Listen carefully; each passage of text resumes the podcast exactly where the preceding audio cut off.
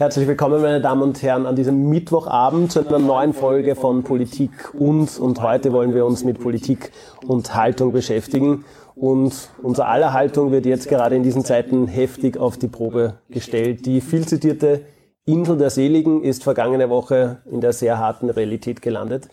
Und bei vielen von uns ist auch irgendwie der Glaube, dass Österreich ein relativ sicheres Land ist, abhanden gekommen. Der Amoklauf in Wien wird heute eines unserer Themen sein. Ähm, wir alle sind gefordert, unsere Haltung ist gefordert und das ganze Thema möchte ich heute mit meinen Gästen diskutieren. Ich begrüße den Hausherrn, den Landesgeschäftsführer der Volkspartei Niederösterreich, Bernhard Ebner. Schön, dass Sie wieder da sind. Und zu Gast jemand, der uns wahrscheinlich mitnehmen wird in die Seele der Gesellschaft, sage ich jetzt einmal. Psychoanalytikerin, Juristin und Autorin Dr. Rotraud Perner. Herzlich willkommen. Guten Abend. Natürlich sind auch Sie gefragt, Ihre Fragen, Ihre Anmerkungen. Posten Sie einfach direkt auf YouTube oder auf Facebook als Kommentar Ihre Frage oder wenn Sie es nicht ganz so öffentlich tun wollen, dann können Sie auch jederzeit eine E-Mail schicken. Die Adresse ist immer wieder eingeblendet. politik-und.vpnoe.at. Am Ende werden wir uns dann einigen Zuschauerfragen widmen. Wir sammeln diese Fragen und Sie beide werden sie dann am Schluss gerne beantworten. Wir reisen kurz neun Tage zurück. Es ist der Montagabend, der letzte Tag vor dem neuen Lockdown. Wir sind in Wien äh, am Schwedenplatz. Die Wiener feiern quasi das letzte Mal, dass man noch weggehen kann. In die Bars, da kommt auf einmal die Eilmeldung über alle Nachrichtensender. Ein Attentäter streift schwer bewaffnet umher und schießt auf Passanten. Am Ende sterben insgesamt vier Menschen. Tausende zittern um ihr Leben, sind in Gefahr, verstecken sich auf Dachböden in Kellern, bleiben in den Restaurants. Hunderttausende oder Millionen verfolgen es dann über die Nacht auf allen Sendern. Und es ist, glaube ich, einer dieser Momente, wo man sich wahrscheinlich sehr lange merken wird, wo man selber war, als man gehört hat, was da los ist. Herr Ebner, wie haben Sie das aufgefasst? Wie war Ihre erste Reaktion? Wo waren Sie? Ich möchte zu Beginn erst einmal Danke sagen an Sie, Frau Professor, dass Sie sich die Zeit genommen haben. Ich bin ein begeisterter Leser von den Briefen gegen die Gewalt und äh, ich glaube, es ist gerade jetzt der richtige Zeitpunkt, über dieses Thema auch zu diskutieren, Politik und Haltung. Wir haben ja sehr verschieben müssen aufgrund dieses Vorfalls. Und daher ein großes Danke, dass Sie sich die Zeit nehmen. Auf die Frage zurückkommend, wo war ich an diesem besagten Allerseelentag? Eigentlich der Terminkalender hätte hergegeben, dass ich genau zu diesem Zeitpunkt in der inneren Stadt in Wien gewesen wäre. Wir hätten einen lange geplanten Termin gehabt einen Nachbesprechungstermin von einem größeren Projekt, das wir in der Volkspartei Niederösterreich abgewickelt haben. Und wir haben den Termin so gegen 13 Uhr in etwa abgesagt. Aus Gründen von Corona. Wir waren sie unsicher, wir wären sechs Personen gewesen, waren sie unsicher und haben dann gesagt, nein, in Zeiten wie diesen als gutes Beispiel voranzugehen, also in der Politik, es ist Lockdown light quasi und daher haben wir uns entschieden, diesen Termin abzusagen, weil die Nachbesprechung können wir auch im Dezember oder irgendwann später nachholen. Und somit war ich dann am Abend etwas früher daheim. Es war so gegen 20 Uhr, wie ich daheim war. Und äh, irgendwann erreicht mich am Handy die Eilmeldung, die Sie zuvor gesagt haben, dass da ein Amok-Täter, ein Attentäter in Wien unterwegs ist. Und das erste ist natürlich sofort den Fernseher einschalten. Ich glaube, dass zu diesem Zeitpunkt halb Österreich vor dem Fernseher gebannt geschaut hat, was passiert da. Die mehreren Schauplätze, also man muss sagen, ORF hat das perfekt auch berichtet war wirklich sehr hautnah auch dabei und hat wirklich gespürt, was ist da los, wie ist die Emotion in dieser Stadt, was geht da ab. Äh, es hat dann bis spät in die Nacht dann auch geschaut, bis hin zur, zur Pressekonferenz von unserem Innenminister Karl Nehammer, die am Manuel in der Nacht dann auch noch gegeben hat, wo man dann schon mehr gewusst hat. Es war ein Moment, wo man schon auch sich einmal gedacht hat, ah, bist du gescheit, jetzt ist das bei uns auch. Weil wir kennen ja die Situation aus, aus Fernsehberichten. Das ist aber immer weit weg gewesen. Da habe ich immer gesagt, ja, das ist in Frankreich, in Deutschland, in Italien, aber bei uns, na, bei uns ist da nichts. Wir sind, wie Sie zuvor gesagt haben, die Insel der Seligen. Und in Wahrheit mit einem Schlag war die Situation eine andere. Die Insel der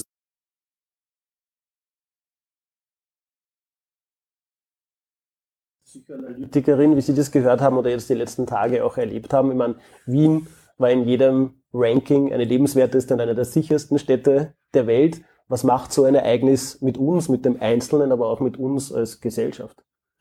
Also äh, mit Krisensituationen umzugehen, lernt man natürlich an Vorbildern. Und äh, mir haben, also einer meiner Söhne, der äh, ein begeisterter Absolvent der österreichischen äh, Bundesheerausbildung äh, war, äh, gesagt, also was er dort gelernt hat, wo ich sage, das habe ich nicht gelernt. Ich habe in der Schule nur gelernt Feueralarm. Wir werden in Zukunft in allen großen Betrieben, nicht nur im schulischen Bereich, uns auch auf solche Attacken vorbereiten müssen. Das ist, glaube ich, unvermeidlich und da ist auch der Zivilschutzverband gefordert, hier was äh, anzubieten. Ich weiß, ich muss auf meine Atmung achten. Und es ist ein Unterschied. Habe ich einen äh, sinnvollen Impuls zu flüchten, kann ich flüchten, dann muss ich schneller atmen, um die Energie aufzubauen für die Flucht. Wenn ich das nicht kann, muss ich vernünftig denken, dann muss ich langsamer atmen, damit ich überhaupt draufkomme, was passiert. Und das kann man trainieren. Das ist etwas, was man von klein auf einüben kann, weil alles, was wir können, sind Verschaltungen, Nervenverschaltungen im Gehirn. Das heißt, ich habe natürlich ein bisschen ein Fachwissen. Das jetzt in die Praxis umzusetzen, braucht Anleitung und dafür hat man in Chaos-Situationen üblicherweise Hauptleute, die einem sagen, was man zu tun hat. Und das sind heute halt Exekutivberufe und vielleicht sind mehr Personen jetzt auch motiviert zu sagen, ich bilde mich da fort und das wäre ein Angebot zum Beispiel auch von den politischen Parteien, dass man äh, sagt, schau mal genau an, dort wo du lebst, wo du wohnst, wie sicher sind die Baulichkeiten? Muss man da was verbessern? Hast du Überblick? Hast du die Möglichkeit, Schutz zu finden? Äh, und äh, gerade in der Wiener Innenstadt, wo ja viele Häuser einfach versperrt auch sind, ne, wo man gar nicht rein kann, sie ist hier auch die Gastronomie wirklich gefordert. Und es ist ganz toll, dass da manche aus dem Tourismusbereich wirklich sich als Zufluchtsstätte äh, so angeboten haben, wie sie im Mittelalter die Kirchen waren. Mhm. Wir haben jetzt diese Kombination aus Corona, Lockdown 2 und quasi gleich zum Beginn dieser Terroranschlag. Äh, ich sage jetzt mal so ein Doppelschlag für, für die Gesellschaft. Wird das, wie lange werden die Narben da sein oder wird das sehr einprägsam sein oder haben Sie schon die Hoffnung, dass wir das miteinander verarbeiten? Also jede Verletzung kann geheilt werden in unterschiedlicher Zeit. Bei psychischen Verletzungen hilft, sie nach außen zu bringen, und da bietet sich die Kunst an, malen, dichten, Collagen, basteln etc. und reden. Und ich versuche immer wieder um Verständnis zu bitten, wenn zum Beispiel der Opa immer wieder von seinen Kriegserlebnissen spricht, dann ist das ein Reinigungsprozess. Er versucht, traumatische Erlebnisse loszuwerden, indem er sie vielleicht zum Beispiel glorifiziert. Äh, und hier, auch wenn es an den anderen auf die Nerven geht. Und ich denke, äh, ja, wir müssen miteinander reden, um einander Beistand geben zu können. Und wir müssen vor allem mit den sehr alten Leuten reden, die vieles mitgemacht haben, wo wir heute uns aufregen, zum Beispiel, dass man nicht rausgehen darf. Und das gab es, wenn man jetzt an die 30er, 40er Jahre denkt, für die einen vorher und für die anderen nachher. Ja? Also es gibt Leute, die diese Situationen schon bewältigt haben. Und die kann man fragen, wie war denn das? Wie habt ihr das gemacht? Und da haben wir halt heute eine neue Situation, dass wir als sozusagen professionelle KonsumentInnen glauben, alles ist so leicht zum Nehmen und vielfach selber uns gar nicht anstrengen wollen. Fragen ist ein gutes Stichwort, wenn ich da bei Ihnen noch bleiben darf. Wir haben auch hautnah gesehen, sage ich jetzt einmal, Medienethik, so wer berichtet wie und was. Sie haben den ORF vollkommen zu Recht auch aus meiner Sicht lobend hervorgehoben. Da waren die Reporter nah dran, aber es wurden die berühmten Videos, die irgendwer mit dem Handy aufgenommen hat und die auch wirklich sehr schreckliche Bilder mhm. ähm, zeigen, nicht gezeigt, während es auf manchen Online-Plattformen mhm. schon war. Oder auch noch mehr im WhatsApp und auf Facebook. Also sind mit dem Löschen ja gar nicht mhm. ähm, nachgekommen. Wir haben sicher auch Eltern, die zuschauen. Ich sage jetzt einmal, das ist keine klassische Frage, die von einem Kind kommt. Oder weil Sie gesagt haben, die Eltern informieren sich im. ORF, währenddessen mhm. trudelt aber jede Menge auf den Handys mhm. der Kinder schon ein und das ist nicht so eingeordnet von einem Kommentator oder von einem mhm. Reporter vor Ort, sondern einfach nur die Straße, wo gerade Menschen getötet werden. Wie sollen Eltern mit ihren Kindern das verarbeiten oder überhaupt damit umgehen? Also hier brauchen Eltern sicher Unterstützung.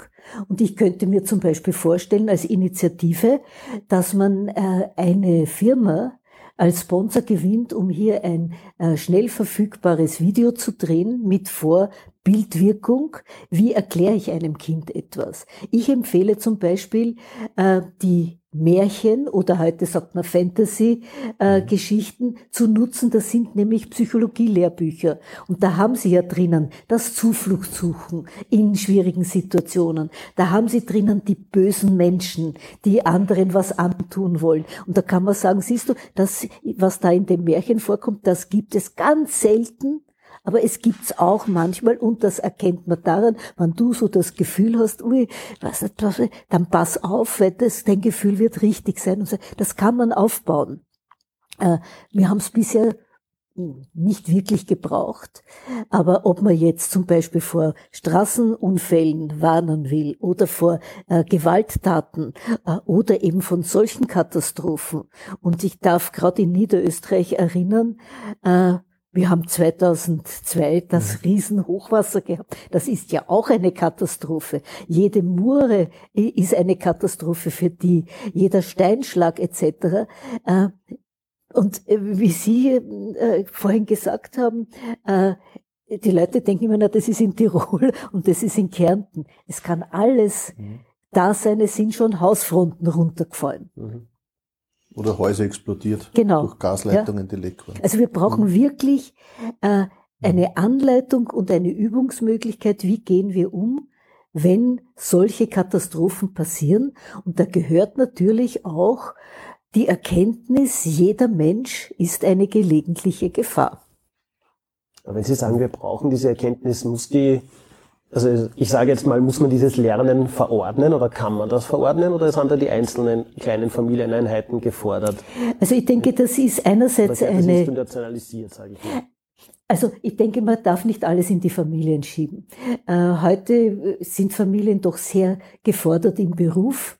Äh, und jetzt zum Beispiel, wenn sich der Beruf ins Privatleben verlagert mit Homeoffice, muss man sich auch erst darauf einstellen. Und dann gibt's natürlich äh, Unternehmensberater, wie ich ja auch bin, die dann überlegen, was kann man schreiben, um den Leuten Anregungen zu geben. Aber grundsätzlich ist es eine Frage der Pädagogik. Es gehört in den Turnunterricht, ich habe zum Beispiel eine Ausbildung in Selbstverteidigung. Da haben wir geübt, wenn ich am Boden liege, zum Beispiel im Schwimmbad, wie kann ich schnell aufspringen, wenn ich attackiert werde von jemand, der mhm. herankommt. Das an das denkst normalerweise überhaupt nicht. Ja? Also es, es gibt Experten, die sich schon seit Jahren damit beschäftigen. Das heißt, manches kann man im Schulunterricht unterbringen. Äh, Manches gehört in die Medienpädagogik und das ist für mich nicht, wie gehe ich um mit den elektronischen Medien, sondern wirklich, wie können Medienkonzerne, Medieninstitutionen in der Print, in der audiovisuellen äh, Form Anleitungen geben. Und da denke ich mir, äh, es gibt ja immer wieder Firmen, die es dringend notwendig haben, ihr Image aufzubessern. Die hätten hier eine Möglichkeit, etwas für die Allgemeinheit zu tun.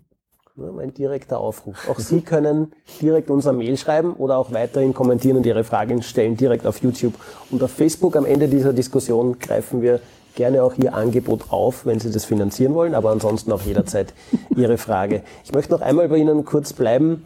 Äh, wir haben es, glaube ich, alle schon gesagt, das ist für, für Österreich ist es neu. Ansonsten mhm. ist es immer weit weg. Frankreich ist so ungefähr das mhm. Nächste oder Berlin, der Weihnachtsmarkt, äh, mhm. Anschläge Nizza. quasi dieser Art. Ähm, was ist neu an dieser Art des Terrors und vor allem, wir möchten ja, auch wenn man es wahrscheinlich nicht verstehen kann, aber was ist das Ziel eines solchen Attentäters? Also primär, deswegen heißt es ja auch Terrorismus, Terror ist Angstmache. Ja? Also Psychoterror äh, ist eine psychologische Methode, äh, die Selbstachtung, das Selbstbewusstsein, vor allem auch die Selbstermächtigung von Menschen zu zerstören. Äh, früher waren Anschläge, die es ja im politischen Bereich braucht man ja nur die Vergangenheit schauen, ein bisschen Geschichte lernen, äh, üblich waren Gerichte gegen Unterdrückung. Ja? Also gerade wenn man in der Monarchie denkt, die Ungarn, die Italiener und so weiter, da ging es gegen eine als äh, dem nationalen Ehrgefühl abträgliche Zentralregierung. Ja. Hätte man auch anders lösen können, aber dazu, zu der Dezentralisierung ist es nicht so gekommen.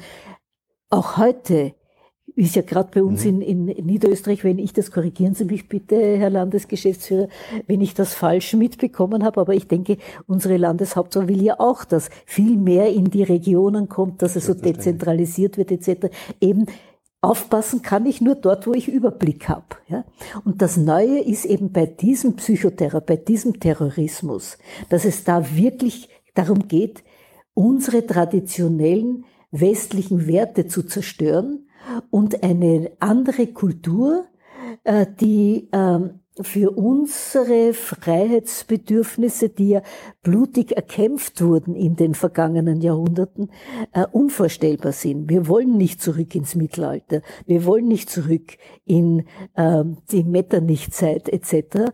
Auf der anderen Seite ergibt sich jetzt natürlich die Notwendigkeit, dass wir mehr Kontrollen brauchen. Mhm. Und das gehört natürlich ausdiskutiert, partnerschaftlich. Da braucht man immer auch die Personen, äh, die eine andere Sichtweise haben, damit wir sozusagen eine Mitte finden. Aber Leute, die überhaupt nicht bereit sind zu verhandeln und zu diskutieren, die muss man anders äh, ähm, ähm, observieren beziehungsweise auch anders reagieren, vorzeitig reagieren und das wird die Aufgabe der nächsten Zeit sein. Präventionsarbeit hat eine große Palette und ich nehme an, dass äh, die Politik ähm, Ansätzen wissen wir es ja schon, hier die Experten holt. Und wir haben ja, ich habe ja selber als Professorin auf der Donau-Universität ein Masterstudium Präventionsmanagement mhm. entwickelt. Ich bin halt früher in Pension gegangen, bevor ich es noch realisieren konnte, aber bewilligt vom Akademischen Senat ist es. Man braucht es nur aufgreifen. Und hoffen wir, dass das getan wird. Wir haben gerade darüber gesprochen, für uns ist es eben neu. Also dieser ideologische, islamistische Anschlag für Österreich, für die Gesellschaft ist neu. Das Ziel wird wahrscheinlich soll genau das sein, dass unsere Gesellschaft sich spaltet. Die Frage ist, wird es dem Terror gelingen? Das Ziel ist natürlich auch Angst zu schüren und, Gesellschaft zu spalten. Die Frau Professor hat es ja jetzt auch äh, sehr deutlich auch äh, ausformuliert. Äh, man muss natürlich auf der einen Seite sagen, Terror oder Angst schüren hat es auch in der Vergangenheit schon immer gegeben. Jetzt international haben wir die Beispiele zuvor schon genannt, aber auch wenn man national denkt. Franz Fuchs zum Beispiel war auch einer, der vor 35 Jahren da versucht hat, Angst zu schüren und gegen die Roma in Oberwart, wo man sich erinnern, Briefbombe, äh, vier Todesopfer, wo er auch in Wahrheit Terror sehen wollte, Terror von rechts. Auf der anderen Seite haben wir Situationen, wo auch in der Seitenstädtengasse eben die Synagoge auch bereits vor mhm. 1981 ein Angriff war. Oder denken wir nur zurück, vor 82 Jahren, wie der Naziterror eigentlich mhm. so richtig begonnen hat. Jetzt vorgestern wurde dessen auch ja gedacht. Äh, die Reichskriegsnacht. Also da sieht man, da ist, das war immer schon auch, mhm. auch bei uns in Österreich. Nur natürlich, man hat es immer, äh, es hat Terror von rechts gegeben, es hat Terror von links gegeben. Also es hat nie einen so politisch-religiös motivierten Terror gegeben, wie wir ihn zurzeit erlebt haben. Und ich glaube, das ist der Unterschied. Der Unterschied ist der, dass wir in den letzten Jahren immer gespürt haben, da passiert etwas in unserer Gesellschaft, das noch sehr weit weg ist, das noch sehr weit aus dem neutralen Österreich ferngehalten werden kann. Aber jetzt auf einmal ist es da. Und ich glaube, diese Veränderung, ich glaube schon, dass das auch in der Gesellschaft was, was bewirkt. Man ist jetzt wieder vorsichtiger. Man ist jetzt wieder natürlich eingeschränkter in der Bewegungsfreiheit, nicht nur jetzt durch, durch den Lockdown, sondern auch, ich glaube, auch im Kopf durch diesen Terror. Man schaut natürlich die Leute wieder ganz anders an auf der Straße, wo man begegnet. Also es verändert schon was in der Gesellschaft. Und das ist meiner Meinung nach auch was, wo wir aufpassen müssen, dass man dann auch aus der Politik heraus die richtigen Schritte daraus auch ableitet. Das ist was Entscheidendes. Es geht ja auch um, um Angst äh, nehmen in dieser mhm. Situation und zu schauen, wie kann ich trotzdem noch verbinden. Das Miteinander ist in Niederösterreich ein ganz großes Schlagwort. Unsere Landeshauptfrau propagiert das ja immer ganz stark. Und wir müssen jetzt schon aufpassen, dass wir auf der einen Seite wachsam sind und auf der anderen Seite aber trotzdem auch wieder zu verbinden. Es geht wahrscheinlich auch um die Kombination aus Emotion um Sachlichkeit, weil die erste ja. Emotion neigt man ja zu drastischen Gegenmaßnahmen. Man wehrt sich oder schreit auf oder wie auch immer und gleichzeitig darf man eben genau nicht in diese Falle des Terrors tappen. Ich glaube, das Entscheidende ist, man darf nicht verallgemeinern. Man darf jetzt nicht sagen, es sind alle automatisch so, sondern es gibt eine Gruppe, die Angst ziehen möchte. Die muss man isolieren, die muss man auch herausnehmen und da muss man auch politisch jetzt die Antworten liefern. Da bin ich ganz dabei und wir hätten in der Vergangenheit schon Antworten gehabt, die leider politisch mit Mehrheiten nicht möglich waren, weil man einfach keine Partner gefunden hat dazu.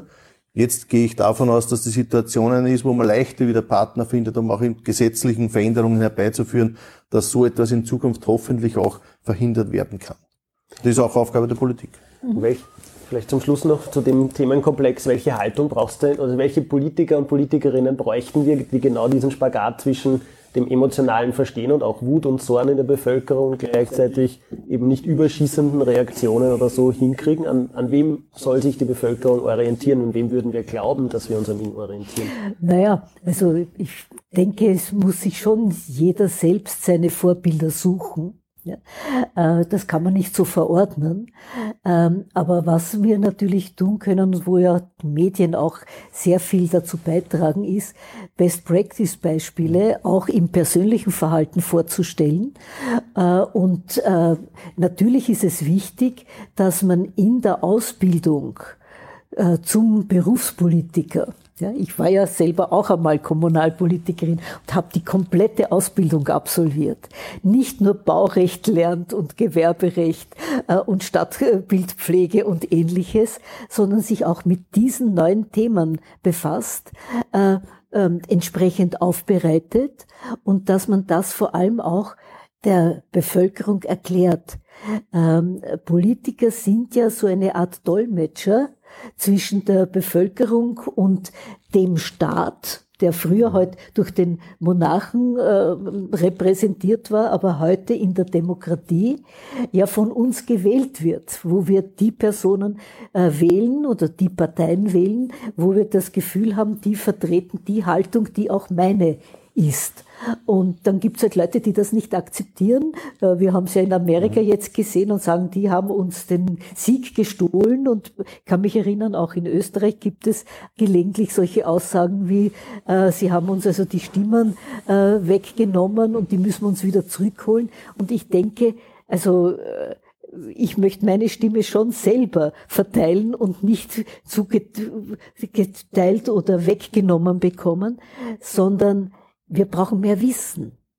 Äh, und Wissen vor allem so fundiert, dass auch die Personen, die nicht das Glück hatten, einen humanwissenschaftlichen Beruf und wenn es nur ist, in Ansätzen zu erlernen, wissen, wie unterscheide ich eine Verschwörungstheorie von einem wissenschaftlich fundierten, äh, äh, äh, realen, abgesicherten äh, Tatbestand, wohl wissend, dass wir als Gesellschaft entscheiden, was wir anerkennen. Ja, manchmal dauert das ja auch Jahrzehnte, bis man sozusagen etwas Neues als hilfreich äh, anerkennt, weil am Anfang werden ja ähm, sozusagen neue Erkenntnisse oft als Spinnerei abgetan, weil es halt eine Zeit braucht, bis man es verstanden hat. Ja. Weiß ich von mir selbst auch. Manche Dinge, wie zum Beispiel gerade so was Computer betrifft und so weiter, brauche ich in meiner Generation auch die Unterstützung von den Jungen,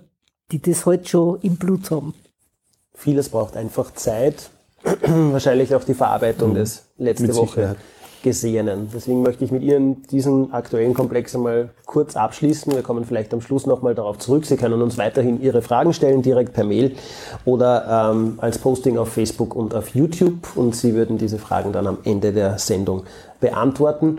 Wir machen einen kurzen Schwenk und im Vergleich zu dem, was wir gerade besprochen haben, ist es jetzt eigentlich ein sehr lockeres Thema, auch wenn man mittendrin ist. Sie früher als Kommunalpolitikerin und Sie jetzt als Landesgeschäftsführer ist es nicht so locker.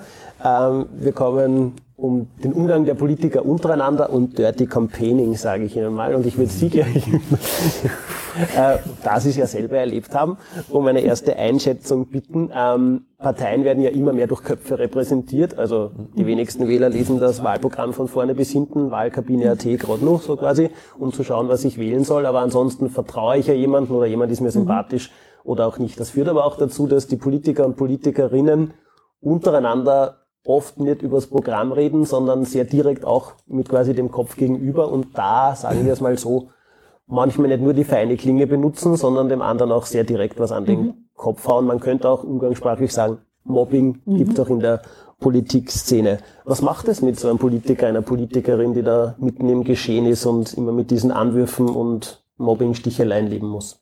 Naja, üblicherweise sagt man, das muss man aushalten. Der Meinung bin ich nicht. Ich sage, man muss Grenzen setzen und die Leute schon darauf hinweisen, wo sie gesundheitsschädigend versuchen, jemanden zu vernichten, nämlich zu nichts machen. Äh, und äh, dass also äh, eine politische Konfrontation unter die Gürtellinie geht, sollte man nicht tolerieren, vor allem auch nicht als Wähler, Wählerin, sozusagen auch als zusehendes, zuhörendes Publikum, weil wenn man Leuten nicht sagt, das will ich nicht, wissen es die nicht, sondern denken sich, na gehen wir noch ein bisschen weiter, gehen wir noch ein bisschen weiter, gehen wir noch ein bisschen weiter. Und ich merke halt, dass heute, und das kommt sicher auch aus dem angloamerikanischen Raum, also vor allem aus Amerika, mhm. viele Politiker glauben, sie müssen eine Show machen.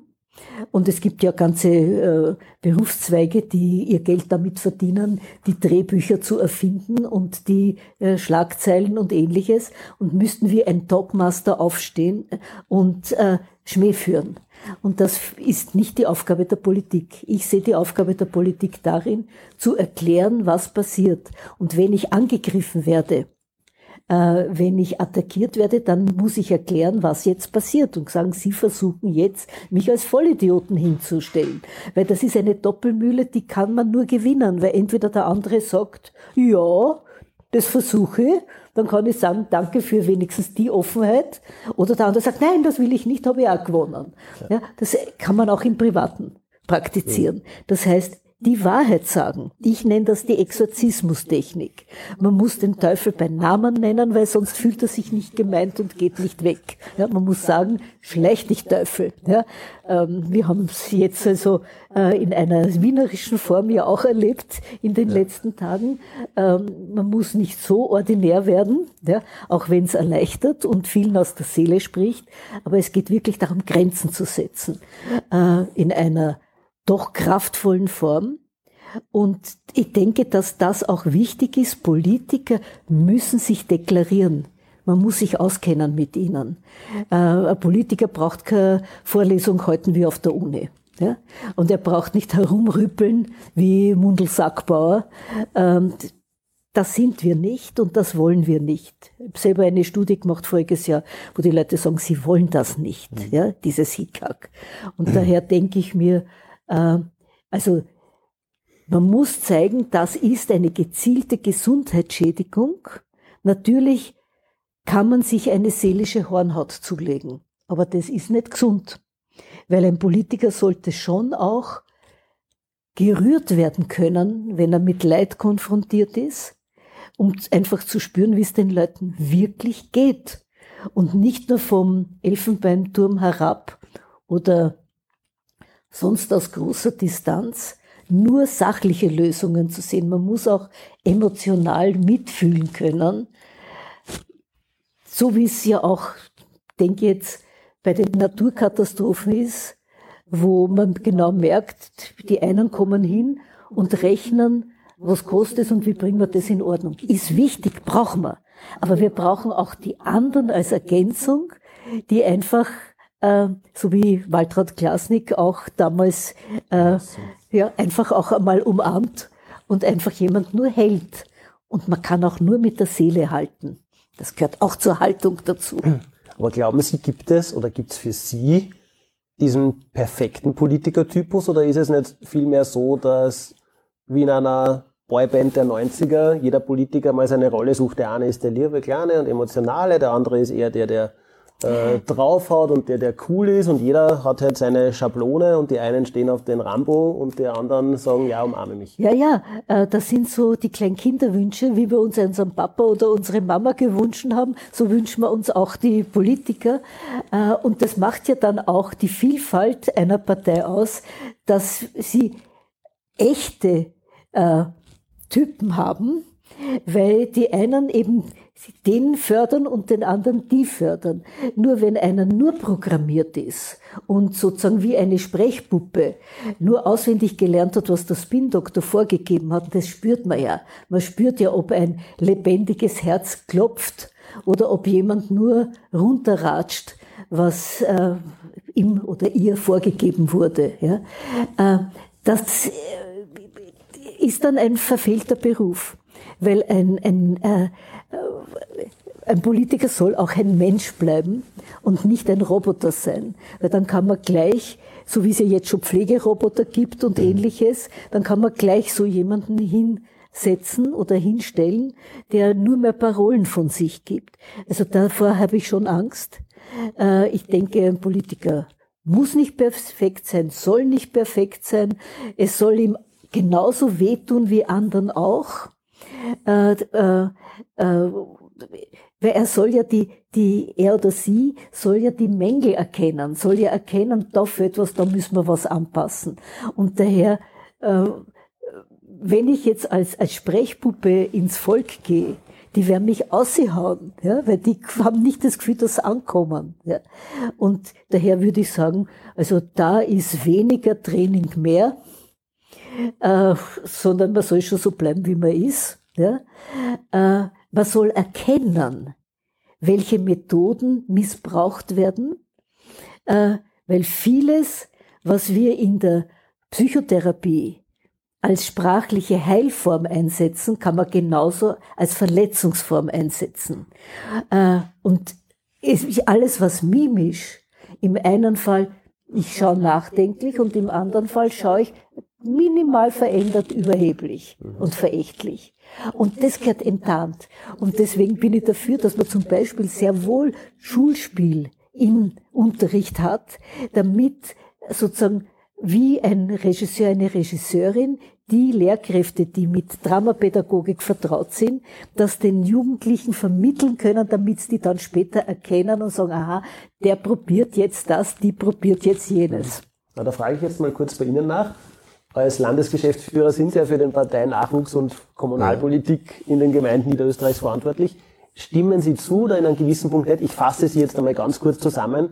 Ein Politiker soll echt sein. Und zwar egal, ob das jetzt äh, der Bauer ist, der in den Gemeinderat will, oder ob das gerade ein Student ist. Aber die Menschen wollen eigentlich, dass der einfach er selbst ist und nicht zu sehr wie er aufgezogene Sprechpuppe also ich glaube, Authentizität ist das Zauberwort. Mhm. Und ich glaube, dass äh, gerade in der heutigen Zeit es wichtig ist, dass ein Politiker echt ist, ehrlich ist. Sie haben gesagt, er ist ja auch ein Mensch und er muss auch Mensch bleiben und ich glaube, das ist schon was ja. Entscheidendes. Äh, ich glaube, man kann nur begrenzt eine Rolle spielen, sondern man muss schon ehrlich sein und es gehören zur Politik äh, viele Felder dazu. Ich sage, Haltung ist heute das Thema, da gehört Moral dazu, da gehört Vernunft dazu, da gehört Hausverstand dazu. All diese Dinge braucht man auch, äh, wenn man politisch erfolgreich sein will und Politik ist ja was Wunderbares, weil man hat mit Menschen zu tun. Und egal in welchem Bereich, dass man sich beschäftigt, ob es jetzt auf der Gemeindeebene ist und es geht um ein Gemeindeprojekt, um einen Kanaldeckel, sage ich jetzt einmal, der vor der Haustür scheppert, oder es ist auf Landesebene, wo man für die Landesbürger da sein kann, wo man da was verändern kann, wo man da was zum Besseren bringen kann, oder ist es auf Bundesebene. Egal auf welche Ebene, dass man sich bewegt. Es geht immer in Wahrheit um den Menschen. Und das ist ja das Schöne an der Politik, finde ich.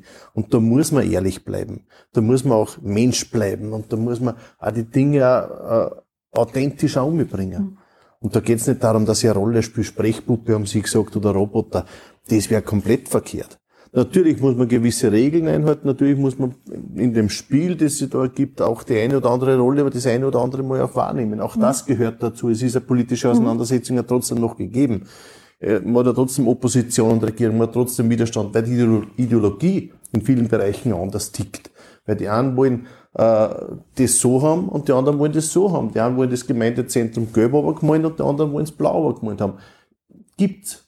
Das mhm. muss man ausdiskutieren. Und wir leben in einer Demokratie zum Glück, wo nicht irgendeiner äh, glaubt, er ist gewählt und er kann sich dann gleich mal selbst zum Präsidenten ausrufen. Nein, sondern es ist eine Demokratie, eine vernünftige Demokratie, wo man gemeinsam versucht, auch Lösungen zu finden. Und ich glaube, das ist was Entscheidendes. Und das muss ein Politiker auch tun. Mhm.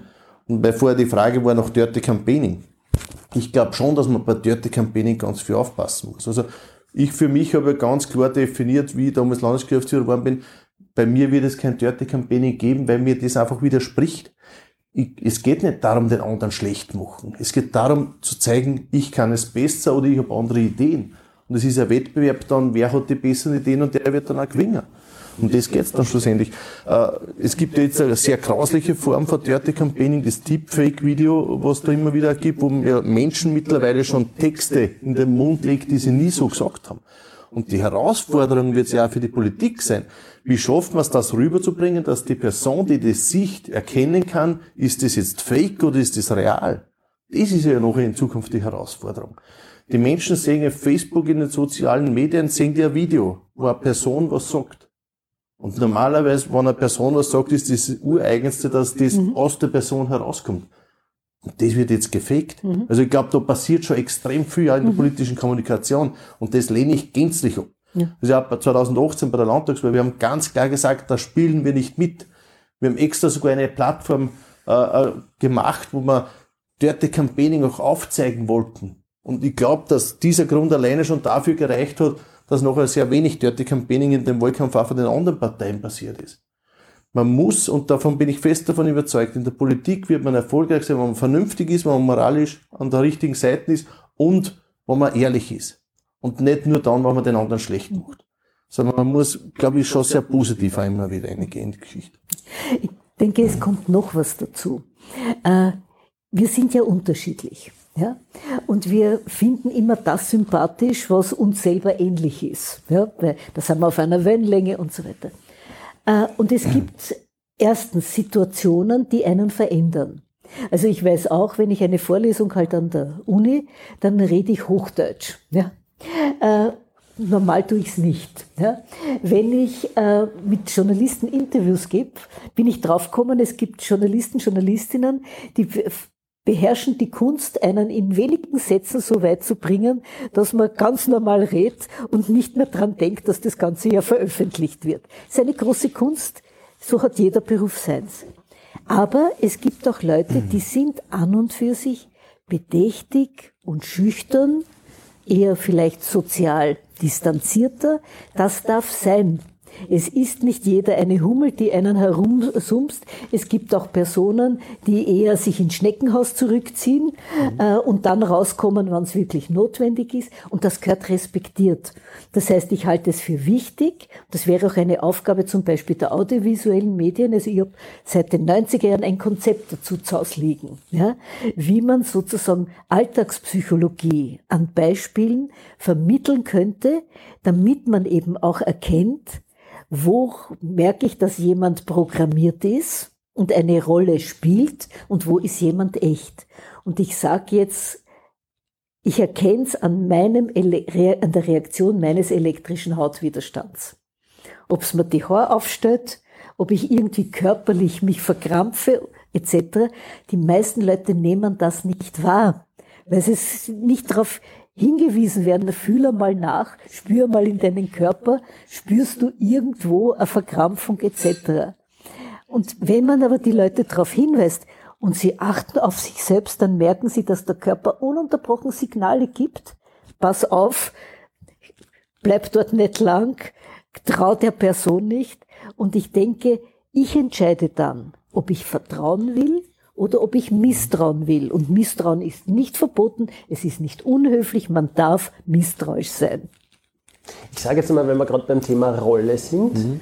äh, ein Landesgeschäftsführer, ein Parteisekretär hat ja eine gewisse Rolle in der politischen Welt, sage ich jetzt einmal. Mhm. Ich, ich fasse das mal einfach zusammen. Sie sind einmal auf Angriff getrimmt. Normalerweise der Parteichef oder in unserem Fall dann eben die Landeshauptfrau ist ja dann schon ein bisschen konsilianter oder so, aber prinzipiell ist es ja so, die Generalsekretäre, Parteisekretäre preschen einmal vor und da geht es nicht immer ganz sanft zur Sache. Ist das für Sie jetzt eine Rolle oder wie ordnen Sie sich da ein?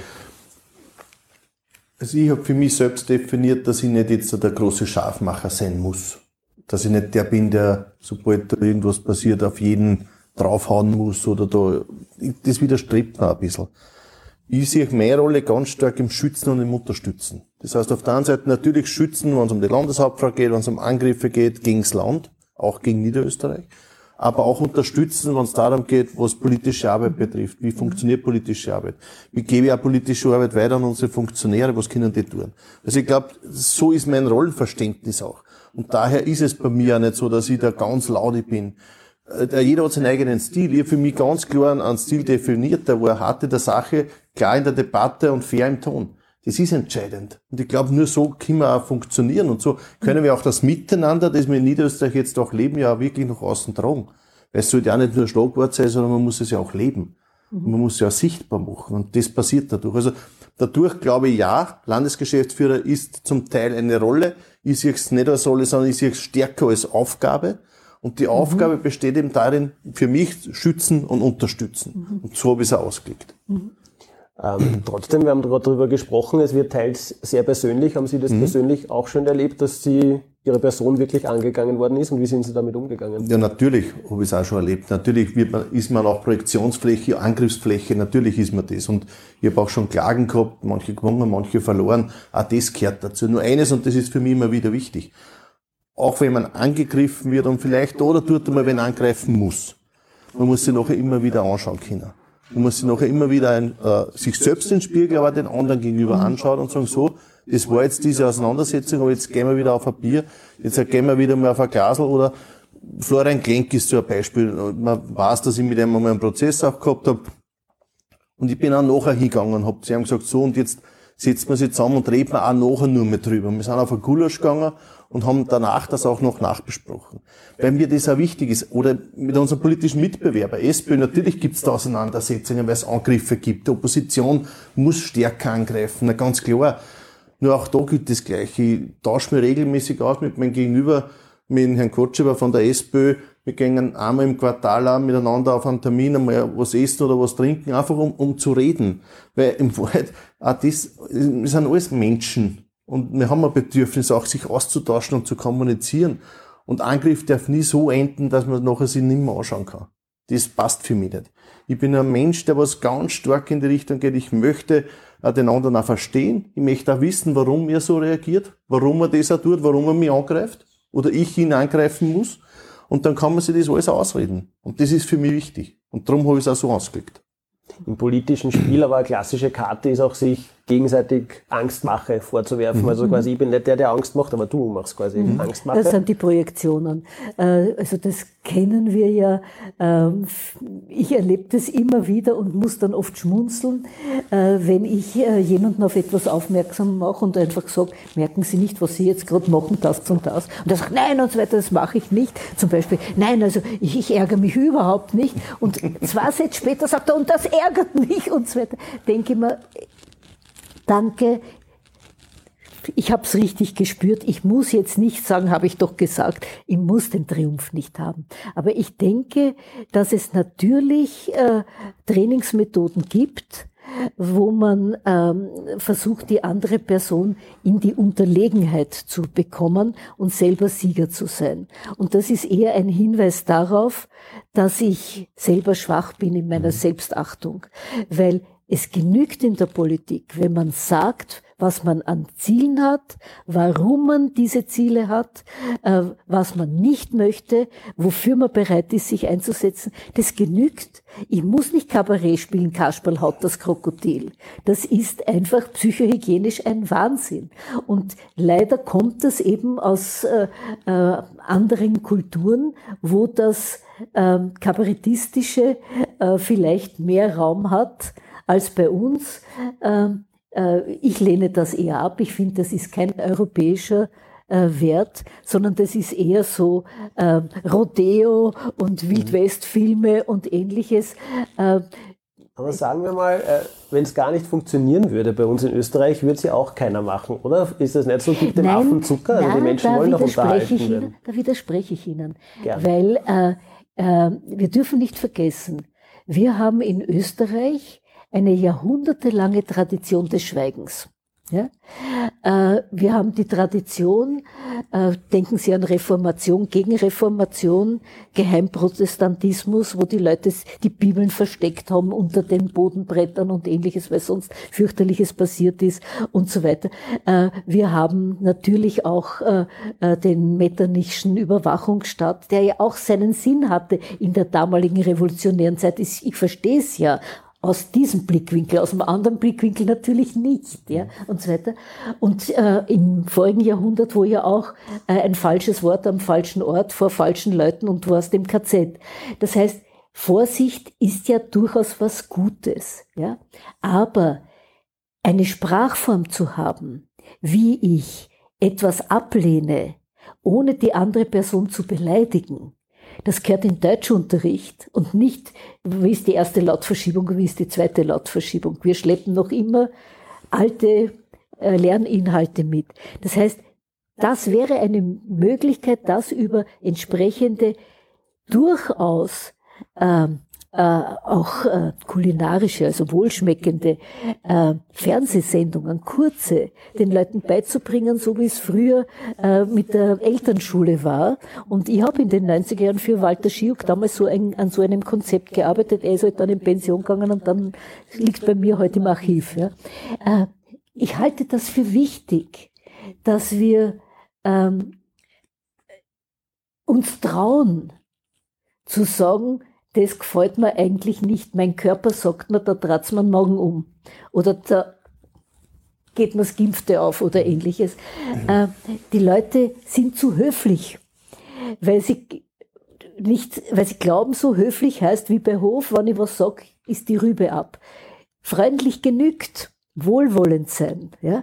Und da kann man durchaus auch in der Politik äh, äh, sagen, also ich empfinde das so und ich kann schmunzeln dabei und dann ist es nicht äh, Psychoterror oder Mobbing, sondern äh, es ist meine Sichtweise, weil auch wenn ich noch so authentisch bin, wenn der andere das nicht respektieren will, wir das nicht tun.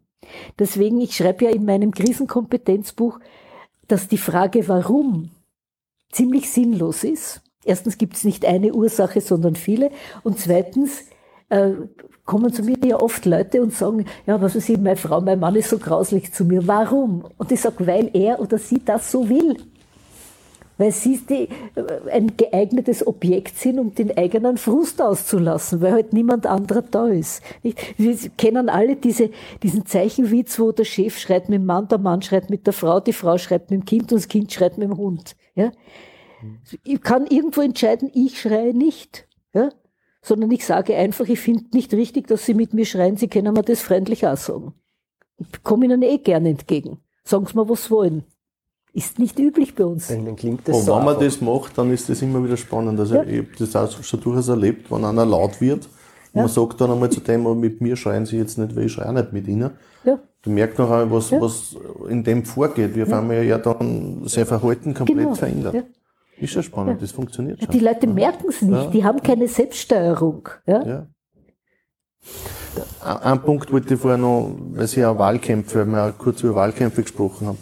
Äh, es ist ja nicht alles gut, was aus Amerika auch, was Wahlkämpfe betrifft, äh, angeht, wenn man bedenkt, in, da drüben werden eine ganze Heerscharen in Wahrheit damit beschäftigt, äh, den Gegenüber schlecht zu machen und nicht so sehr um seine eigene Position auch gut darzustellen ich glaube, dass das schon noch eine Unterscheidung ist zwischen in Amerika und Europa, was Wahlkämpfe betrifft. Also vieles kommt ja rüber. Ich denke, Social Media Obama-Kampagne 2008, äh, ganz eine starke Social Media Kampagne gewesen, äh, wo man viel lernen hat können, auch für uns. Und ich war vor vier Jahren drüben im Wahlkampf beobachtet. Heuer ist Corona-bedingt, äh, sind nicht ausgegangen. Wir werden da sicher aber noch Möglichkeiten haben, das auch zu analysieren.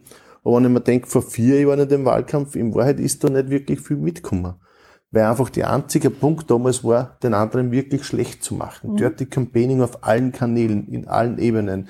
Das Deepfake hat damals so ein bisschen angefangen. Also da, da haben wir schon gespürt, da geht's nur den anderen schlecht zu machen. Mhm. Und ich glaube, das müssen wir durchbrechen, das müssen wir durchschlagen. Es geht mhm. darum, sich selbst einfach besser darzustellen. Und da werden die Leute hoffentlich auch da äh, entscheiden und sagen, okay, und deswegen gehe ich in diese Richtung, deswegen will ich die Landeshauptfrau, weil die einfach den richtigeren Prozess angelegt hat, weil der einfach die richtige Politik macht für mich, für mein Leben, für mein Umfeld, für meine Gemeinde oder für was mir auch wichtig ist. Aber es ist ja oft eine Gratwanderung, also jetzt in der Kommunikation mit dem Bürger, also sagen wir mhm. jetzt einmal die aktuelle Corona-Krise zwischen echten Angst machen, das dann leicht auch vielleicht in die Panik kippt und sage jetzt einmal sachlicher Information, aber die sehr eindringlich ja, ja. rüberkommt. Wo ziehen Sie da äh, die Grenze? Oder? Na, Politik äh, und politische Entscheidungen haben natürlich auch mit Verantwortung zu tun. Und jede Entscheidung, die ein Politiker trifft, hat für die Ebene, wo er die Entscheidung trifft, auch eine Auswirkung. Und die Auswirkung erzeugt bei dem einen was Positives und bei den anderen vielleicht was Negatives. Der eine ist so eingestellt und sagt, okay, diese Entscheidung, die getroffen wurde, jetzt in meiner Gemeinde, dass jetzt dort ein Kinderspielplatz errichtet wird, gefällt mir, weil ich gerade ein Bedürfnis habe, weil ich ein kleines Kind habe und dadurch das Kind jetzt nicht weit gehen muss zum Spielplatz. Ein Anrainer wird vielleicht dort sitzen und sagen, um Gottes Willen, jetzt kommt Kinderlärm daher und ich habe meine Ruhe nicht mehr und, und, und der sieht das wieder ganz anders. Also du hast immer die Polarisierung in der Politik. Ich glaube nicht, dass es mit Angst zu tun hat, sondern es geht darum, dass die Menschen einfach für ihre Bedürfnisse dann ganz was anderes äh, definieren drunter und sagen, okay, das gefällt mir oder das gefällt mir nicht. Äh, und natürlich äh, löst Angst auch etwas aus und, und man spielt auch ab und zu mit der Angst. Also es gibt Politiker, die das ganz stark auch einsetzen. Ich bin mir aber nicht sicher, ob das langfristig das richtige Konzept ist. Sondern auch da Ehrlichkeit oft das Bessere, klar kommunizieren oft das Bessere, sachlich argumentieren, wie Sie richtig gesagt haben. Ich glaube, dass das die richtigeren Zugänge sind. Also äh, ich glaube, wenn man moralisch richtig ist und wenn man sachlich richtig ist, dann ist man immer überlegen in den Geschichten. Und so muss man es, glaube ich, auch, auch auslegen. Ich möchte noch was ja. ergänzen dazu. Ähm, Worte und Sprache hat ja Suggestivkraft. Und wenn zum Beispiel in den Medien das Wort Angstmache immer wieder kommt, glauben das die Leute. Das ist eine Suggestion. Äh, genau. Aber Angstmache gibt es nicht. Es gibt nur Versuche, Angst zu machen, weil niemand kann mir Angst machen, wenn ich keine Angst haben will. Das wissen die Leute nicht so deutlich und klar. Äh, Im Endeffekt haben wir zwar Impulse, ja, also körperlich wird zum Beispiel äh, auf einmal sich meine Befindlichkeit verändern und ich werde sie entschlüsseln und werde sagen, oh Jesus, na jetzt kriege ich Angst. Ich könnte aber auch sagen, irgendetwas in mir warnt mich und ich muss jetzt genau hinschauen, was konkret ist es, worauf ich reagiere. Das ist aber schon eine therapeutische Selbstbeeinflussung. Und wenn ich jetzt drauf komme, das und das und das ist es, oder ich habe dieses geistige Bild bekommen, etc., dann kann ich, wenn ich das gelernt habe, das ist wirklich ein sozialer Lernprozess, überlegen, was kann ich dagegen tun. Und genau deswegen ist die Weisheit der vielen so wichtig, wann nämlich ein paar Leute benannt reden, benannt sitzen und reden, was können wir dagegen tun, fällt sicher irgendwem was Gescheites ein. Und es ist wissenschaftlich nachgewiesen, dass das besser funktioniert bei Laien als bei Experten den Laien fällt viel mehr ein und viel Gescheiteres als den Experten, die dann konkurrieren, wer ist der beste Experte. Man muss dann nur mehr erkennen, dass das wirklich was Gescheites ist. Das ist dann nur die ja, Voraussetzung dafür. Ja, man muss es überprüfen. Genau, genau so ist es. Irgendein Experte muss eingestehen, dass die Laien eine gute Idee haben. Na sicher, na sicher. Und das natürlich als, als, als Politiker ist das eine Herausforderung, weil man ist ja immer Politiker in Wahrheit. Nicht? Also ich kann jetzt nicht einkaufen gehen und sagen, jetzt da bin ich Privatperson. Politiker ist, ist man eigentlich mhm. immer. 24 Stunden, sieben Tage die Woche. Egal welche Handlung das man setzt, ob man jetzt da sich wirklich auch politisch in einer Partei engagiert, ob man gerade einkaufen geht oder ob man daheim in der Familie ist. ist ein Edellandwirt. Ja. Weil der Edellandwirt ist auch allerweil Bauer und sieht, wie ist das Wetter mhm. und wie reagieren die Vogeln und etc. Er ist ja. immer mhm. im Job. Ja? Mhm. Journalisten ja, die ja auch immer, wo ist was, Mhm. Und unser eins auch, nur wir dürfen nur therapieren, wenn wir einen Vertrag haben. Mhm. Also der Herr Ebner, Sie sind immer im Job, ich sage jetzt einmal, aber wenn unser eins in die Tankstelle geht und die Maske vergisst, dann haben wir es vergessen, falls Sie die Maske in der mhm. Öffentlichkeit nicht aufsetzen, so ist es ein politisches Statement. Genau so ist es. Es ist entweder ein Statement oder für den Mitbewerber eine Möglichkeit anzugreifen und zu sagen, schaut her, vor mhm. uns schreiben Sie es vor und selber holen Sie es mhm. nicht dran. Mhm. Ist so. Und dadurch mhm. muss man einfach, und das glaube ich schon auch als Politiker immer Vorbild sein.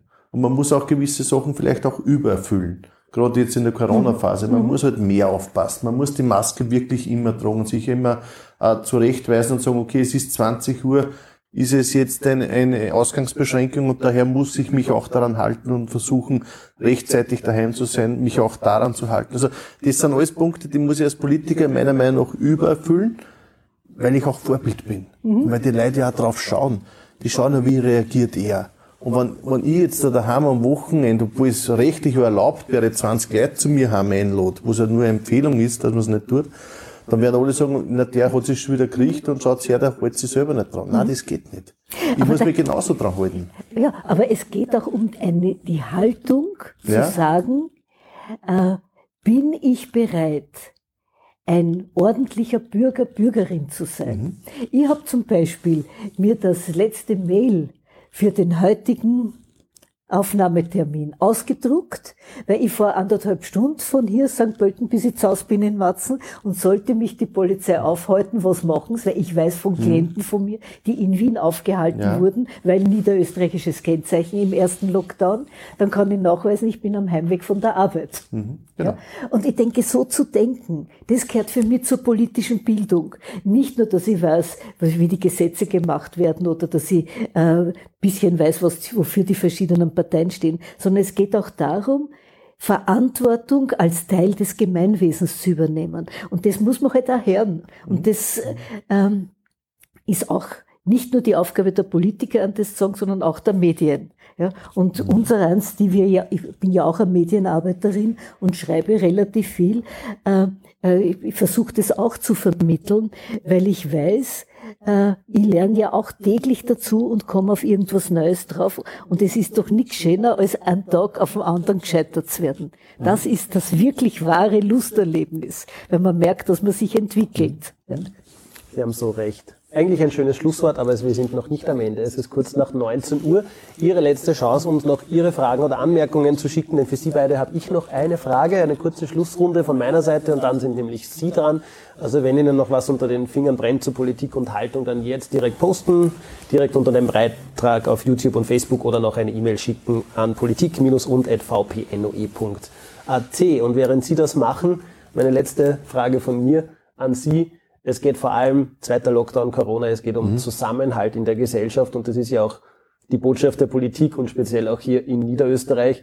Da geht es nicht um äh, Schwarz, Rot oder Grün, es geht ja nicht um alt oder jung, sondern es geht, sage ich jetzt einmal, es kann uns jeden treffen, aber wirklich gemeinsamer Feind und wir sollten auch diese harte Zeit ja für viele gemeinsam durchstehen. Wie kriegt man das hin, ohne dass es quasi jetzt, ich sage jetzt einmal, aufgesetzt oder aufgedrückt wird, dass man das als Politiker vorlebt und dass man diese Gemeinschaft dadurch mitnimmt?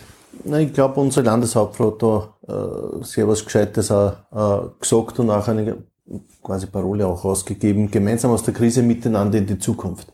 Und ich glaube, da steckt sehr, sehr vieles drin. Das eine ist einmal das Gemeinsame. Wir werden diese Herausforderung nur gemeinsam leisten können. Sonst werden wir es nicht schaffen. Und wir haben nichts da, wo man sich 70 Prozent an die Vorgaben halten und 30 Prozent sich nicht anhalten, weil sie glauben, sie sind gescheiter oder müssen sie jetzt da nicht an den Mund-Nasenschutz halten, nicht an die äh, Vorgaben, die die Bundesregierung, die die Experten ja auch geben. Was haben wir dann davon, dass die Zahlen nicht sinken, die Zahlen oben bleiben und die nächsten Maßnahmen gesetzt werden müssen? Das gehört verhindert. Und daher werden wir es nur im Kollektiv schaffen, und nur gemeinsam schaffen. Deswegen gemeinsam auch aus der Krise und dann miteinander in die Zukunft. Das heißt, den nächsten Schritt dann auch zu, zu steuern und zu schauen, wie schaffen wir es aus der Herausforderung, die wir zurzeit haben, aus der wirtschaftlichen, aus der gesundheitlichen Herausforderung, gestärkt aber wieder herauszukommen und in eine neue Richtung zu gehen. Und ich glaube, das ist das Entscheidende. Und daher, glaube ich, werden es wir in Niederösterreich auch gut schaffen. Erstens, weil unsere Politik in Niederösterreich, glaube ich, in eine richtige Richtung denkt und da das Miteinander ganz stark oben drüber steht da hat man nie drüber nachgedacht, wer ist Gesundheitslandesrätin und wie ist das politisch jetzt. Nein, es geht darum, da die Situation zu meistern. Unsere Landeshauptfrau ganz oben gibt es immer ganz stark vor. Sie möchte miteinander, auch mit den anderen Parteien, auch mit den Niederösterreicherinnen und Niederösterreichern innerhalb der Volkspartei, mit allen in Wahrheit. Weil es geht nur miteinander. Sie haben das ja auch vorher gesagt, es geht nur kollektiv. Und je besser, dass wir das sind, und ich bin fest davon überzeugt, durch eine gewisse Schwarmintelligenz werden wir das auch lösen können. Wir müssen uns nur alle anstrengen, dass wir in die gleiche Richtung gehen. Das ist ja für mich das Entscheidende. Und wir haben nichts davon, wenn es Parteien gibt, die sich herstellen und sagen, okay, Maskenpflicht ist für uns nicht so, nicht so wichtig, wir verzichten drauf. Das holen sie die anderen drauf, wir brauchen uns eh nicht drauf halten. Das geht nicht. Wir müssen uns gemeinsam diese Herausforderung stellen, denn nur so können wir die Zukunft auch bewältigen. Frau Dr. Perner, ich gebe Ihnen jetzt noch eine großartige Chance. Erstens, Sie sitzen direkt gegenüber beim Landesgeschäftsführer. Zweitens, ab 20 Uhr ist der Lockdown, das heißt, alle Spitzenpolitiker Österreichs hucken auch daheim und äh, werden diese Facebook-Sendung dann quasi nochmal von vorne anschauen. Äh, was möchten Sie allen Politikern Österreichs mit auf den Weg geben, was Ihre Haltung angeht? Hätten Sie einen Rat, den jeder Politiker beherzigen sollte? Also ich fühle mich nicht kompetent zu raten, ja, äh, weil wenn man sozusagen von mir einen Rat haben will, brauche ich viel mehr Information, viel mehr Zeit, da wird der Beruf draus, äh, also das nicht. Aber ich kann sagen, was ich mir wünsche. Ja? Äh, ich wünsche mir Politiker, die deutlich sagen, was ihre Werte sind, wofür sie stehen. Äh, nachdem ich äh, mich natürlich sehr damit beschäftigt habe, weiß ich sehr wohl, was die Unterschiede sind zwischen den politischen Parteien. Da gibt's große Unterschiede. Ja? Und daher ist mir auch klar, dass eine Partei zum Beispiel diesen Blinkwinkel hat und den anderen. Ich wünsche mir, dass das deutlich gesagt wird. Immer wieder, damit man weiß, weil uns das wichtig ist. Ich habe zum Beispiel am Beginn meiner Berufskarriere als Juristin in der Nationalbank in der volkswirtschaftlichen Abteilung gearbeitet. Und damals war äh, natürlich Keynes, also was weiß ich, und das magische Dreieck. Vollbeschäftigung, Geldwertstabilität, also keine Inflation mhm. und ausgeglichene Zahlungsbilanz geht nicht zusammen. Auf eines muss man verzichten. Damals in den 70er Jahren war das Primat die Vollbeschäftigung und die äh, äh, Geldwertstabilität war weniger wichtig äh, und die ausgeglichene Zahlungsbilanz, na ja. Heute haben wir andere Prioritäten, aber das sagt keiner deutlich. Und äh, das ist genauso wie jetzt auf der Herfahrt, habe ich gehört, äh, gibt es einen Verein, der will also jetzt das ähm, äh, bedingungslose Grundeinkommen. Damit habe ich mich auch in den 80er Jahren schon, in, wie das Buch jetzt das erste rauskommen ist, intensiv beschäftigt. Äh, man muss das genau vorrechnen. Weil nur so gedacht und wenn ich höre, ja, das erspart sich dieses und das wird Arbeitsplätze schaffen, das will ich ganz genau und konkret wissen. Ja, ich will genau konkret wissen, welche Arbeitsplätze, äh, wie wird das, die Staatsära gefüllt werden, was jetzt über unsere Steuern und Abgaben gefüllt werden, etc. Das heißt, wir brauchen Wissen und ich erwarte, dass Politiker dafür sorgen, Sie müssen nicht selber Vorlesungen halten, aber Sie sollten dafür sorgen, dass wir dieses Wissen in einfacher Sprache breit gestreut bekommen, damit wir mitdenken können.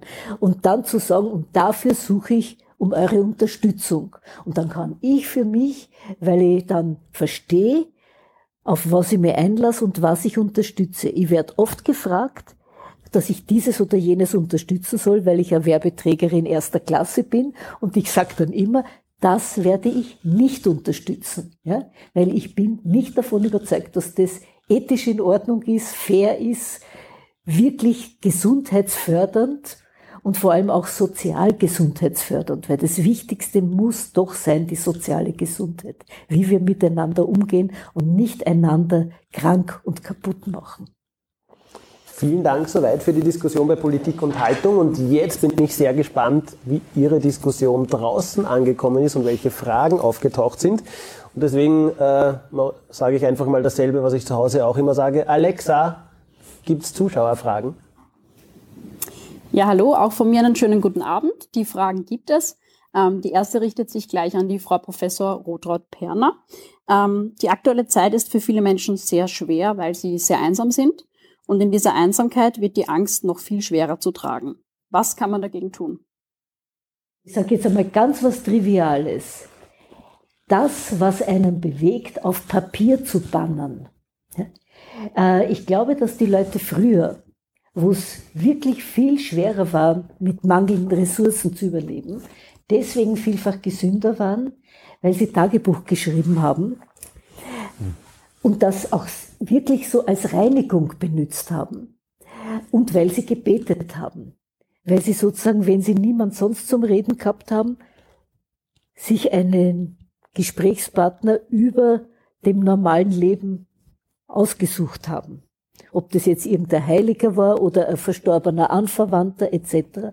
Also die, es gibt traditionelle Methoden, wie man äh, ähm, sich austauschen kann.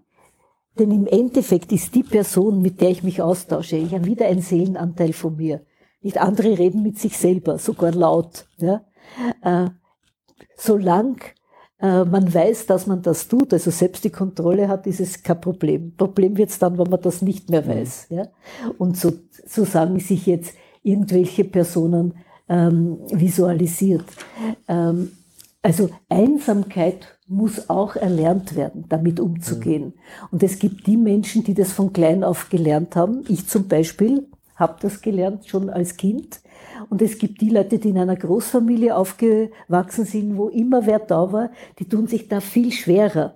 Und da denke ich, ist es auch die Aufgabe der Kommunen, das in Erfahrung zu bringen und dann zu überlegen, wie kann man zum Beispiel diesen Personen ein Ständchen bringen.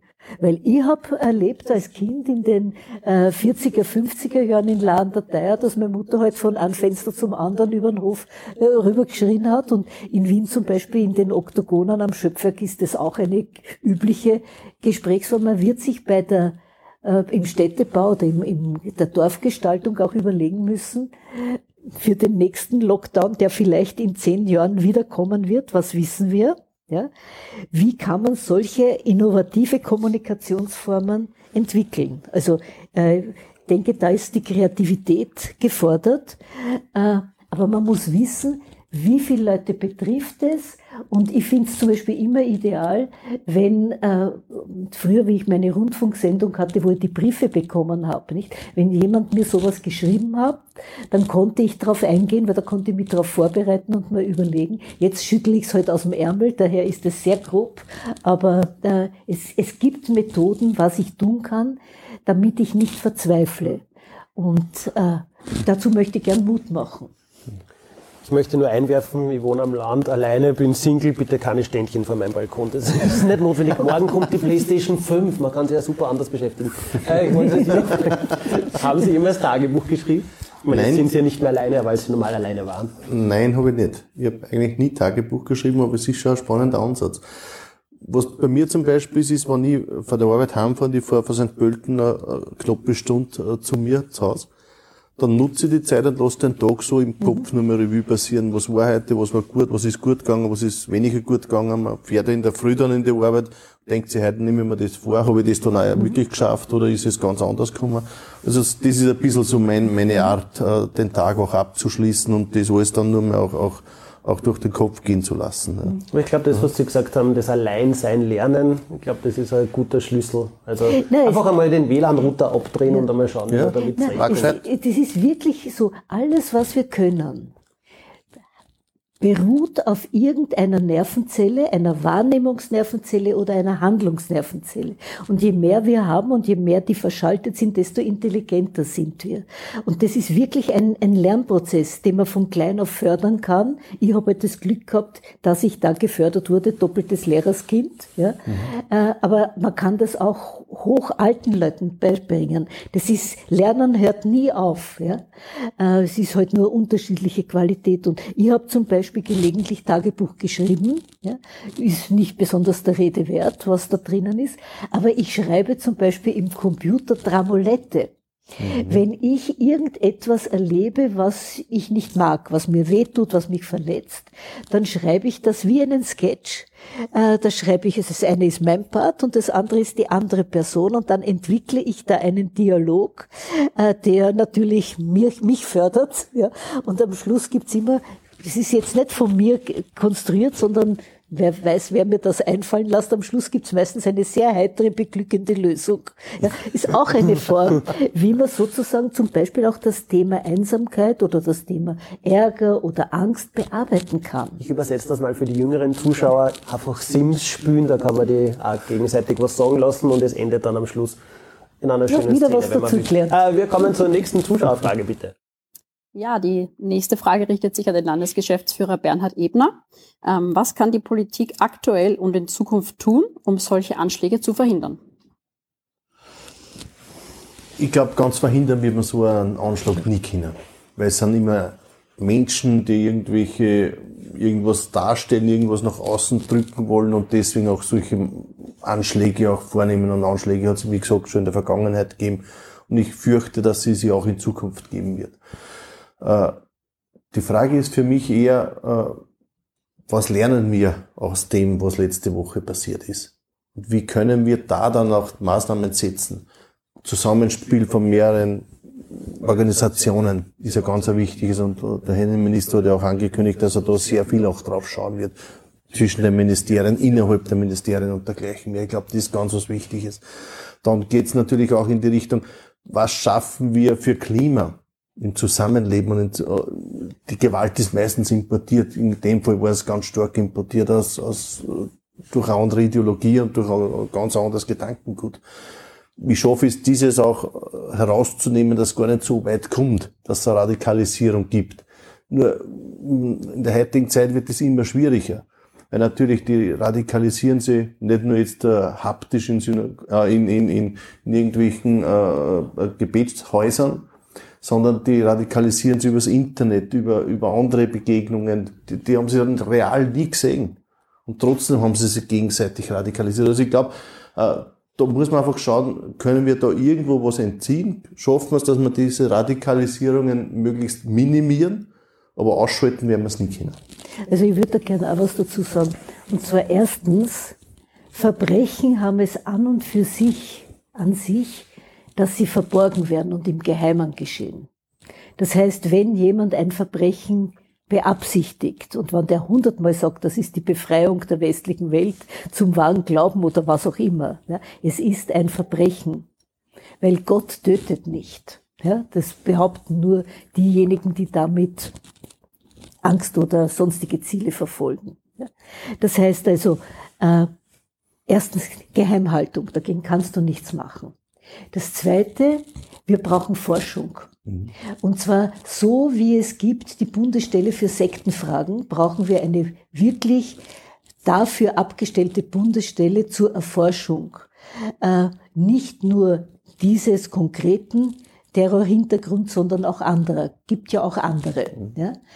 Äh, und weil wir brauchen mehr Wissen, was wir wissen, ist über die Psyche der Täter. Wir wissen, dass gefährdet diejenigen Leute sind, die kein gutes Selbstwertgefühl mhm. haben und daher, wenn ihnen jemand anbietet, da kannst du was Besonderes sein, ein Held, ein Märtyrer, was auch immer, dass die da besonders ansprechbar sind. Das wissen wir aus der Entstehungsgeschichte des Nationalsozialismus.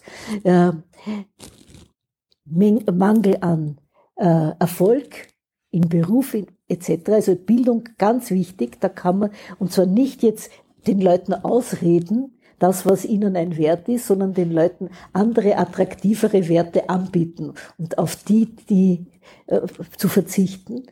Äh, wir wissen also die Biografien ziemlich genau. Und das ist wieder ein Wissen, das man breit verstreuen muss in der Bevölkerung, damit wir aufhören, äh, dort, wo ein was ärgert oder Angst macht, es ist ja eine Wechselwirkung, Leute zu demütigen. Weil je mehr gedemütigt jemand wird, desto gefährlicher wird er, um sich zu erhöhen über diejenigen, die ihn gedemütigt haben. Das ist so nicht, hast du mich runtergemacht, schau ich, dass ich dich runtermachen kann und das kann eskalieren bis zum Mord. Und das haben wir bei den School-Shootern, also bei den Amokläufen in Schulen. Mhm. Das haben wir bei der Workplace Violence, bei den äh, äh, Mordattacken auf Vorgesetzte. Wir haben es da auch, da trifft es halt eine ganze Kultur. Und das gehört wirklich gut aufgearbeitet, weil das, was polizeilich möglich ist, ja, das passiert eh. Ja, das, da ist die, gibt's wirklich, ich habe sehr viel fürs Innenministerium gearbeitet seit den 90er Jahren. Also ich weiß, dass da hervorragende Fachleute sind. Und wenn jetzt die Pannen hochgespielt werden, abgesehen jetzt von der Politik, muss man rechnen, auch in den Ministerien gibt's Homeoffice und Kurzarbeit. Und da bleibt halt vieles liegen, was unter anderen Zuständen, wenn man viel redet miteinander, eher wahrgenommen wird und eher weiter gegeben wird. Also ich weiß aus der Begleitung und aus der Supervision von Beamten, dass also der Lockdown wirklich auch in der Qualität der Arbeit zu Verzögerungen äh, und zu Versäumnissen mhm. führt. Das ist leider so und deswegen ist es wichtig, dass wir äh, vor allem die Digitalisierung forcieren als Gegenmittel damit der Kontakt aufrecht bleiben kann, auch wenn die Digitalisierung nie den persönlichen Kontakt ersetzen kann. Ich glaube, was schon noch wichtig ist, und, und Sie haben es ja angesprochen, äh, auch jetzt in dieser Phase das Miteinander. Mhm. wir haben eingangs so gesprochen, das Ziel vom Terror ist ja auch zu spalten, das Ziel vom Terror ist ja auch, die Menschen auseinanderzutreiben. Und in Wahrheit gelingt es ihnen ja fast politisch, wenn man betrachtet, wie schon wenige Tage danach auf einmal die politische Auseinandersetzung funktioniert, wo es nur Beschuldigungen gegeben hat, wenn es nur, nur mehr Angriffe gegeben hat. Nein, ich glaube, das muss man gemeinsam auflösen. Und dass in der Situation Fehler passiert sind, die vielleicht nicht passieren hätten mhm. dürfen, das ist jetzt eh Fakt. Das mhm. wissen wir. Die Frage ist nur, wie kann ich in Zukunft diese Fehler auch beheben, weil wir können nur so viel über diese Fehler reden. Es wird keiner mehr lebendig, sondern wir sollten schauen, wie können wir es in Zukunft verbessern, dass das gar nicht mehr so weit kommt.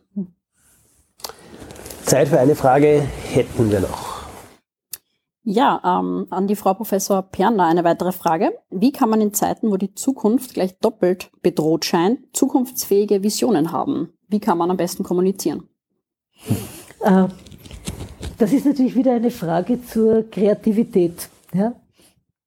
Also wenn ich als kleines Kind höre, bitte nur nichts ein, oder das stimmt nicht, was du gerade erzählst. Und kleine Kinder erzählen ja oft, die Vase habe nicht ich zusammengehaut, das war die Windbuchter. Das war nämlich bei mir die Windbuchter immer. Bei anderen ist halt der rosarote Panther oder was auch immer.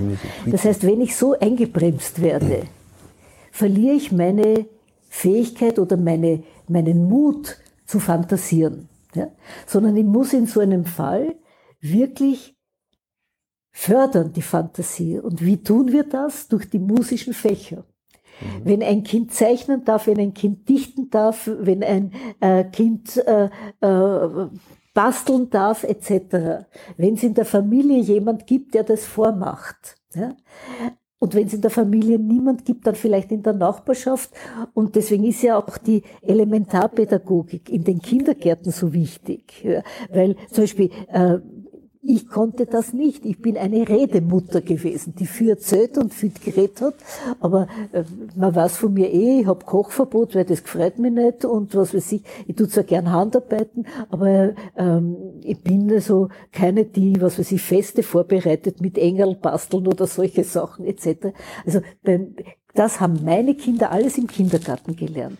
Das heißt, die musischen Fächer sind wichtig, um viele Methoden zu wissen, wie man sich was vorstellen kann. Und beim einen ist halt, äh, der oder die erfindet Kochrezepte, das ist auch Kreativität, gehört alles zur Work-Life-Balance. Work-Life-Balance heißt nämlich nicht, da ist Leben und, und da ist Arbeit, sondern es sollten die sieben wesentlichen Punkte, wo man sich selbst verwirklicht, nicht nur im Beruf gegeben sein, sondern sie sollten auch außerhalb des Berufes gelebt werden. Da gehört die Kunst zum Beispiel dazu, äh, nicht nur, wie gestalte ich mir mein Büro schön, sondern auch, wie gestalte ich mir zu Hause vielleicht meine Gasse zusammen mit Mitarbeitern. Ich habe mal einen Tut-Gut-Vortrag gehalten in einem Ort, wo es keinen äh, Gewerbe, wie sagt man, der Wirtschaftshof gibt, sondern die mhm. Leute machen sie das selber. Mhm. Immer die in der einen Woche die eine Seite von der Straße, in der anderen äh, Woche die von der anderen Seite. Genial! Ja, also auf was die Leute alles kommen. So lernt man das. Und das gehört eben breit vermittelt. Leider weiß ich nicht mehr, welcher Ort das war, aber vielleicht hört wer zu und weiß, welcher Ort das ja, war. Es war im Mostviertel. Das weiß ich noch. Ja. Wenn wir noch eine Frage haben, dann machen wir kurze Frage ja. und kurze ja. Antwort. Wir haben uns nämlich vorgenommen, rechtzeitig zur ZIP fertig zu sein, mhm. damit Sie direkt umschalten können. Haben wir noch eine kurze Frage? Eine allerletzte Frage hätte ich noch an den Landesgeschäftsführer Bernhard Ebner. Ähm, auch in der Bevölkerung ist spätestens seit dem Terrorangriff eine gewisse Angst spürbar. Zudem bereitet die anhaltende Corona-Krise den Menschen Sorgen. Was wird hier von der Politik unternommen? Also ich glaube, das Entscheidende ist in Zeiten wie diesen, und wir haben das heute ja schon diskutiert, ist Ehrlichkeit.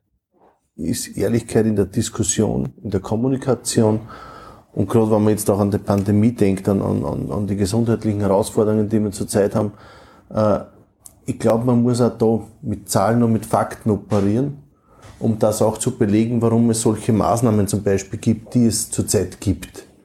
Äh. Wir haben steigende Zahlen. Wir haben steigende Zahlen in den Krankenhäusern, wir haben steigende Zahlen in den Intensivstationen, wir haben steigende Zahlen bei den Toten leider auch, deutlich steigende Zahlen. Wenn man das kommuniziert und wenn man dann sagt, okay, was wollen wir? Wollen wir, dass die Zahlen weiter steigen? Oder wollen wir, dass wir als Gemeinschaft da gemeinsam einen Weg herausfinden und jetzt dadurch ein bisschen auf was verzichten? Und das halten wir aus, was man verzichten kann. Und ich sage mal, am Mund-Nasenschutz, irgendwann gewöhnt man sich auch dran und funktioniert das auch. Äh, da werden wir mit wenigen Maßnahmen vielleicht wirklich Großes erreichen können. Und das muss das Ziel sein. Und das muss auch das Ziel der Politik sein. Und ich glaube, da sind wir in Niederösterreich auf einem sehr, sehr guten Weg, weil sehr offen kommuniziert wird, weil natürlich auch geschaut wird, welche Maßnahmen müssen wir setzen, an welchen Punkten, damit sie auch für Niederösterreich für die Zahlen in Niederösterreich auch einen Ausschlag geben, dass die Zahlen dann runtergehen. Das tun wir auch. Mit viel Verantwortung natürlich auch für die Gemeinschaft. Und da gehört Wirtschaft genauso dazu wie Gesellschaft. Da gehören beide Bereiche dazu. Und wenn uns das gelingt in der Kommunikation, dann haben wir die halbe Miete da auch schon gemacht und dann werden die Menschen auch verstehen und den Menschen auch mitgehen mit uns. Das Problem ist ja immer nur dann, wenn man was verortet, was die Menschen nicht verstehen. Weil dann hast du das verloren sondern du musst das so kommunizieren, dass sie es verstehen und sagen, eigentlich ist das gescheit. Das Beste ist, wenn sie selber draufkommen und sagen, eigentlich müssen wir das jetzt machen, damit wir das äh, erreichen, was wir gemeinschaftlich erreichen wollen. Und da müssen wir hinkommen. Mhm. Da sind wir auf einem sehr guten Weg. Ja. Und vielen Dank für die Haltung und Erklärung von Ihnen beiden zu diesem Thema. Politik und Haltung, ein sehr spannendes Thema. Äh, muss ich wirklich sagen. Vielen Dank für Ihre Beteiligung und dass Sie dabei waren. Sie haben jetzt noch zwei Minuten 50 Sekunden Zeit, sie nur Getränk zu holen und dann für die Zeit im Bild parat zu machen. Vielen Dank, ich bedanke mich bei Landesgeschäftsführer Bernhard Ebner, dass Sie da waren und vielen, vielen Dank, Dr. Rotraud-Perner, vielen Dank. Und ich möchte noch sagen, Sie sind großartig von oben bis unten angezogen und ich habe sogar gesehen, ich weiß nicht, ob Sie das sehen, sogar die Maske ist in rot-weiß-rot.